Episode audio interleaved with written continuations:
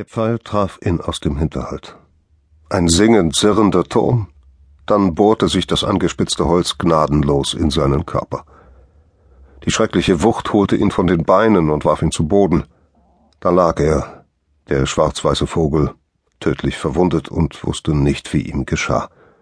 Vor einem Flügelschlag noch war er doch der Jäger gewesen, war fröhlich übers weite Feld gehüpft und hatte anderes Getier gepickt. Nun war er die Beute. Der Vogel war eine Elster. Das schwarz gefiederte Geschoss steckte tief in ihrer weißen Brust. Es brannte, und plötzlich zog etwas daran, etwas, mit dem das Tier verbunden schien. Die Elster versuchte sich zu wehren, flatterte auf, fiel zu Boden, überschlug sich, ruderte heftiger mit den Flügeln, doch die fremde Macht war stärker. Unerbittlich wurde das Tier über das Feld zum Waldrand geschleift, denn dort im Dämmerdickicht wartete der Jäger. Der Jäger war ein Junge, außergewöhnlich hübsch, außergewöhnlich kräftig und gerade außer sich vor Freude. Wie viele Stunden, Tage, Wochen hatte er hier im Wald auf der Lauer gelegen. Und wie oft war er ihm durch die Finger geflohen, dieser seltsame Krähenvogel, der so anders war als alle in den Ästen.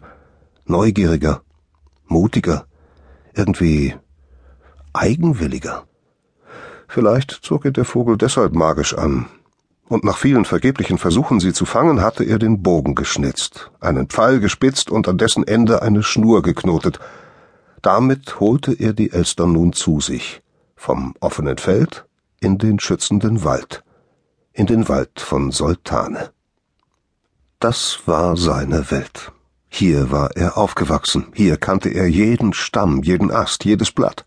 Was jenseits der Bäume war, wie es dort aussah, wer dort lebte, was sich zutrug, das wusste er nicht, denn noch nie in seinem Leben hatte er einen Schritt hinausgesetzt. Natürlich war er neugierig gewesen, doch seine Mutter hatte ihn gewarnt. Da draußen, mein Kleiner, ist es zu gefährlich für dich. Am Feld beginnt die böse Welt, da findest du nichts als den Tod. Und die Worte der Mutter flüsterte der Junge nun der Elster. Hab keine Angst. Ich bin ja da. Sie lag ihm zu Füßen. Er kniete nieder und zog vorsichtig den Pfeil aus der Wunde. Dann nahm er den zitternden Vogel in seine schützenden Hände. Wenn du bei mir bleibst, dann kann dir nichts mehr passieren. Bei mir bist du sicher. Er drückte das Tier an sich, ganz fest und lange. Ich pass auf dich auf. Immer. Hörst du? Doch die Elster hörte nicht. Sie bewegte sich auch nicht. Ihr Körper fühlte sich auf einmal leblos an. Hä? Vorsichtig öffnete der Junge seine Arme. Was, was ist mit dir? Der Vogel lag darin, als würde er schlafen, ganz friedlich. Und für einen Augenblick hielt sich der Junge daran fest. Ja, ruh dich aus. Dann sah er die dunkelrote Flüssigkeit.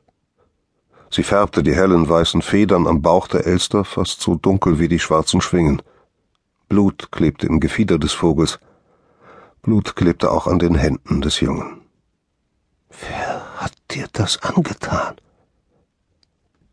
Entsetzt starrte der junge Jäger in das schwarze Auge des Vogels. Doch das Einzige, was er darin erkannte, war er selbst.